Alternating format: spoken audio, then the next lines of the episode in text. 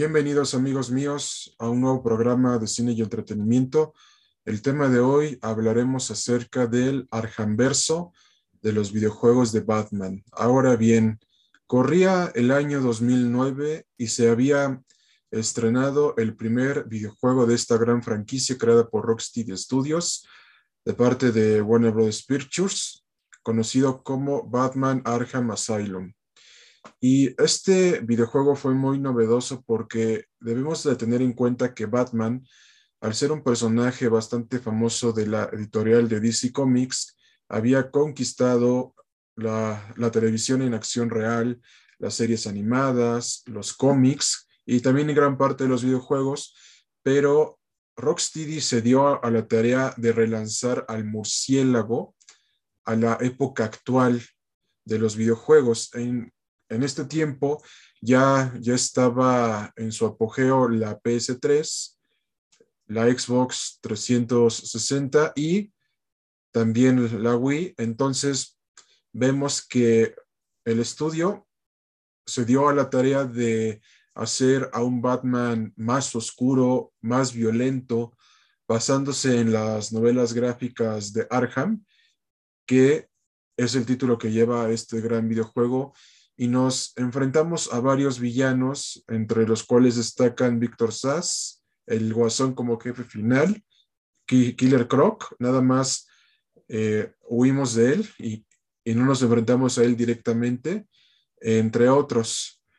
Vemos que este videojuego cambió la manera en cómo vemos a Batman, porque nos muestra ya un Batman bastante veterano que ha luchado que ha luchado durante toda su vida contra el crimen y le valieron varias críticas positivas de parte de grandes medios digitales en el sector de los videojuegos, porque lo que introdujo fue que ya se nos mostraba a un Bruce Wayne, a un hombre murciélago ya bastante violento, oscuro, y que sus villanos son bastante retorcidos y que reflejan la realidad de nuestro mundo actual, porque Ciudad Gótica refleja a muchas ciudades del mundo en donde el crimen está en su máximo apogeo. Entonces, una vez agotado este punto, el, videojuego tuvo varias críticas positivas y también varios elogios de diferentes sitios web del, del sector de los videojuegos. Y ante todo esto, el público y especialmente los gamers querían más de Batman. Y es así que se lanzó Batman Arkham City y posteriormente Arkham Knight. Y es aquí en donde a Rocksteady se le reconoce que nos haya entregado a un nuevo hombre murciélago, del que se nos venía entregando anteriormente, porque en los demás videojuegos lo ponían como un personaje para niños, pero aquí ya lo muestran como un personaje ya bastante maduro, violento y que tiene sus propios demonios con sus ventajas y desventajas y un pasado totalmente violento porque debemos de recordar que Bruce Wayne sufrió la muerte de sus padres y aquí en el videojuego se menciona de una manera adecuada, concreta y concisa pero ya vemos a un Batman ya bastante establecido y que tiene que lidiar con las cuestiones del crimen organizado en Ciudad Gótica. Y a partir de aquí y en los otros dos juegos fue lo que le valió el éxito a, a Rocksteady, porque estos videojuegos fueron un éxito debido al apoyo de los fans que tienen hacia el personaje. Porque, ¿Por qué? Porque Batman al ser un personaje sin poderes, emite miedo, venganza, porque es una figura, eh, digamos así, varios lo han catalogado como demoníaca o un símbolo que asusta a los criminales.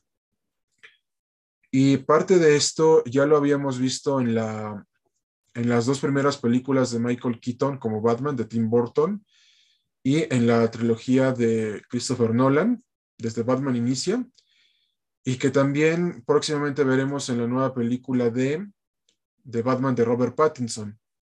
Vaya la redundancia con el título Batman.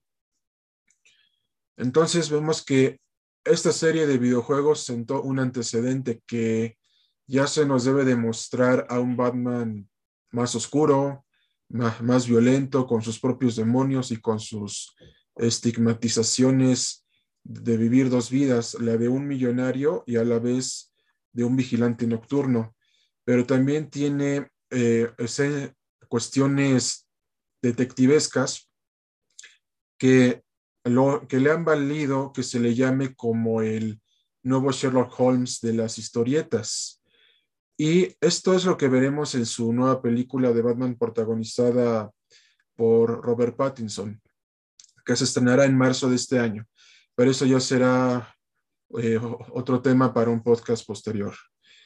Y sí, eh, Rocksteady se despidió a lo alto con Batman Arkham Knight, lo cual es de agradecerse porque se nos mostraron a los villanos como realmente son como unos villanos grotescos, oscuros, violentos y un, y un tono de oscuridad que nunca se había visto en esta trilogía de los videojuegos de Batman, es decir, de Dark Verso. Y hay que tener mucho en cuenta esto porque estos videojuegos sentaron las bases para que el Batman de Robert Pattinson y el de Zack Snyder tomaran elementos de estos videojuegos y los implementaran en sus respectivas adaptaciones cinematográficas para seguir en el gusto del público. Y actualmente Rocksteady ya no, ya no se está dedicando a sacar más juegos de esta franquicia. Ya, ya precisamente, ya la que se está encargando de los videojuegos de Batman en el Arhamverso eh, es precisamente Warner Brothers Montreal pero para no caer en contradicción ya confirmaron que el nuevo videojuego de, de Gotham Knights no estará ambientado en ese universo y que va a ser un total reinicio. Pero el videojuego que sí va a estar ambientado en dicho universo es, es el de Suicide Squad Kill de Justice League, que hablaremos en un podcast posterior de este tema. Y a manera de conclusión, les comentamos que esta trilogía de videojuegos es muy grandiosa, estrondosa y, perdón por la expresión, eh, excitante y también colosal, porque creemos de que ya se nos debe demostrar a un Batman diferente, ya, ya no el que es para niños o el que es maduro, sino a un Batman con violencia, que, que nos muestre cómo es vivir dos vidas que no puede sostener al mismo tiempo. Y también el crimen que se nos muestra en una ciudad gótica bastante grotesca, violenta y oscura y que los criminales no tienen, no tienen una reparación total, totalmente porque no se puede reparar a un criminal que, ya tiene un, modus operandi como ya lo hemos visto aquí en la vida real y precisamente en las historietas del hombre murciélago.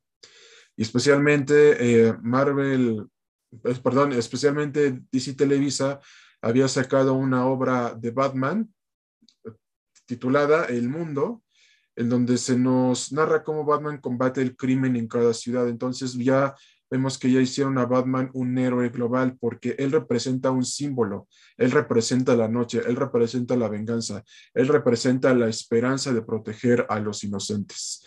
Y esto es lo que tenemos que decir acerca de estos videojuegos y del hombre murciélago en el presente programa. Esperemos que lo hayan disfrutado y nos pueden enviar todas sus ideas y comentarios acerca de este tema al siguiente correo electrónico, podcast de cine y entretenimiento arroba gmail.com, cinematografía 9404 arroba gmail.com. Nos pueden encontrar en todas las plataformas de podcasting, desde Spotify hasta Audible y en las externas desde TuneIn hasta Evox.